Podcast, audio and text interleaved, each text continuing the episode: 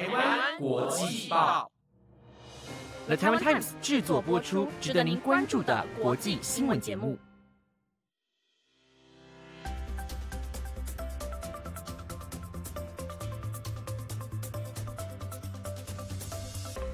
各位观众朋友，晚安，我是子燕，欢迎收听今天的台湾国际报。新年快乐！希望大家在新的一年都能继续朝着自己的目标前进，挥别过去的不快乐，开心迎接新的一年。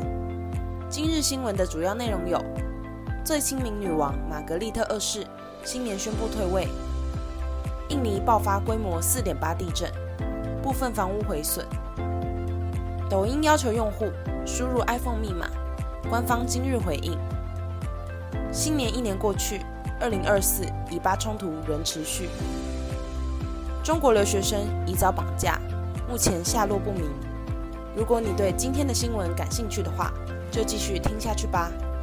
在位五十二年的丹麦女王玛格丽特二世今天在新年演说中宣布，将于明年一月十四日退位，由长子王储弗瑞德里克继位。玛格丽特二世因为亲民而受到不少人的爱戴。且她更是被认为是欧洲近代极富聪明的君主之一。除了母语丹麦语外，女王也精通法语、英语、德语、瑞典语，甚至还有涉略丹麦法罗群岛居民主要使用的法罗语。另外，不只是语言学术方面，玛格丽特二世对于艺术也是十分热爱，多次在欧洲举办画展，为自己设计服装，插画更是受到魔戒作者的赏识。并为丹麦版《魔戒》绘制插画。玛格丽特二世二月曾经成功接受背部手术，且在该项手术完成后，在演说中公开宣布已经有交接的想法，并表示：“我已经决定现在是恰当时机，在二零二四年一月十四日继任慈爱父王五十二年的时候，我会卸任丹麦女王职位，把王位交给我的儿子王储弗瑞德里克。”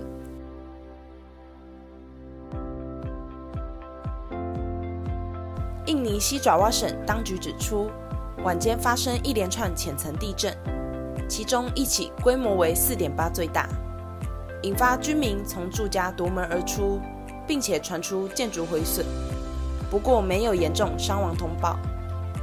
而规模四点八那起地震震央在西爪哇省双木丹东北方二公里处，震源深度为五公里。在此之前，当地曾发生两起规模较小地震。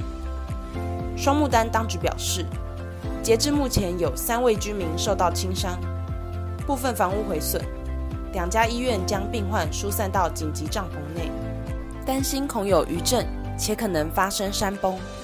印尼气象、气候及地球物理局要求居民和地方当局提高警觉，并建议民众避免前往山区。印尼位处所谓环太平洋火山带上，是世界上地震最活跃地区之一。地壳不同板块在此相撞，造成大量地震和火山活动。西爪哇省西安约去年十一月曾发生规模五点六浅层地震，造成逾三百人死亡。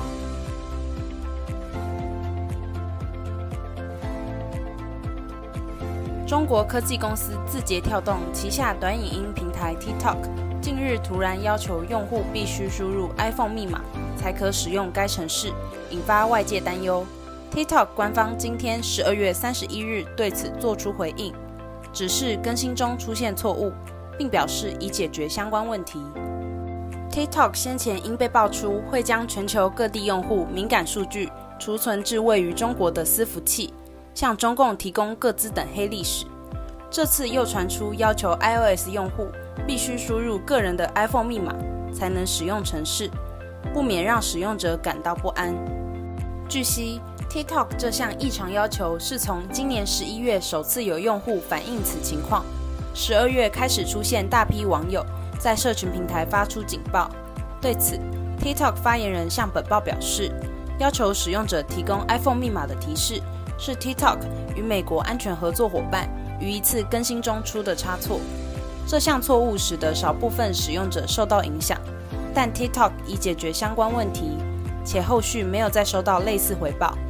发言人强调，用户的 iOS 密码提示通知是为了让手机操作系统验证使用者身份。无论是 TikTok 或我们的安全合作伙伴，皆无法搜集使用者的 iOS 密码。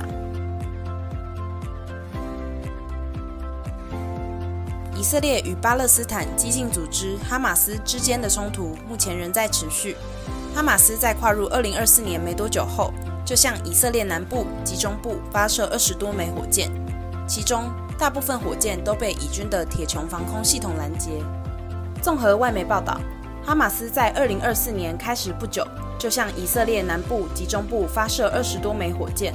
在特拉维夫的美国 CNN 团队也目击哈马斯发射的火箭，表示2024年刚到没多久，以色列就拦截十多枚从加萨发射的火箭。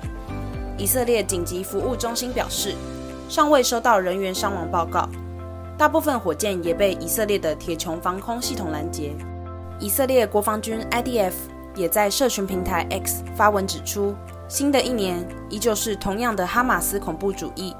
目前仍有一百二十九名以色列人质被关押在加萨。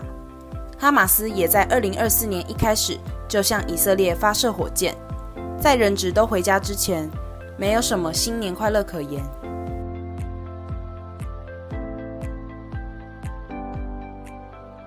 一名中国男留学生近日疑似在美国犹他州寄宿家庭中遭绑走，目前下落不明。当地警方正联合其他单位寻找男子下落。犹他州警方最初怀疑，这位名叫庄凯的十七岁中国籍留学生是在寄宿家庭中被强行绑走。并在违背个人意愿的情况下遭关押。不过，在去年十二月二十九日的新闻发布会中，当地警局局长表示，现在掌握的资讯非常有限，目前没有任何证据证明庄凯被绑架。当局表示，他们在二十八日晚间接获报案，二十九日收到来自庄凯就读中学来电称，庄凯在中国的父母收到了儿子的照片和一封赎金信，现在非常慌张。警方补充，目前当地警方已经与美国联邦调查局 （FBI）、美国驻华大使馆及中国当地官员协同调查，希望尽快找回这名学生。据报道，庄凯寄宿家庭的父母称，不知道庄凯被绑架，因为他们在二十八日清晨都还有听到庄凯的声音。据悉，美国联邦调查局的一项调查中显示，在二零二二年。通报失踪的五千八百人口中，有两千六百人是亚裔男性，而年龄则都是在零到十七岁之间。以上就是今天的台湾国际报。新的一年，大家有什么新年愿望吗？欢迎跟我们分享哦。有任何建议，欢迎在 IG 官网或是 Apple Podcast 底下留言。我是子燕，我们下次见。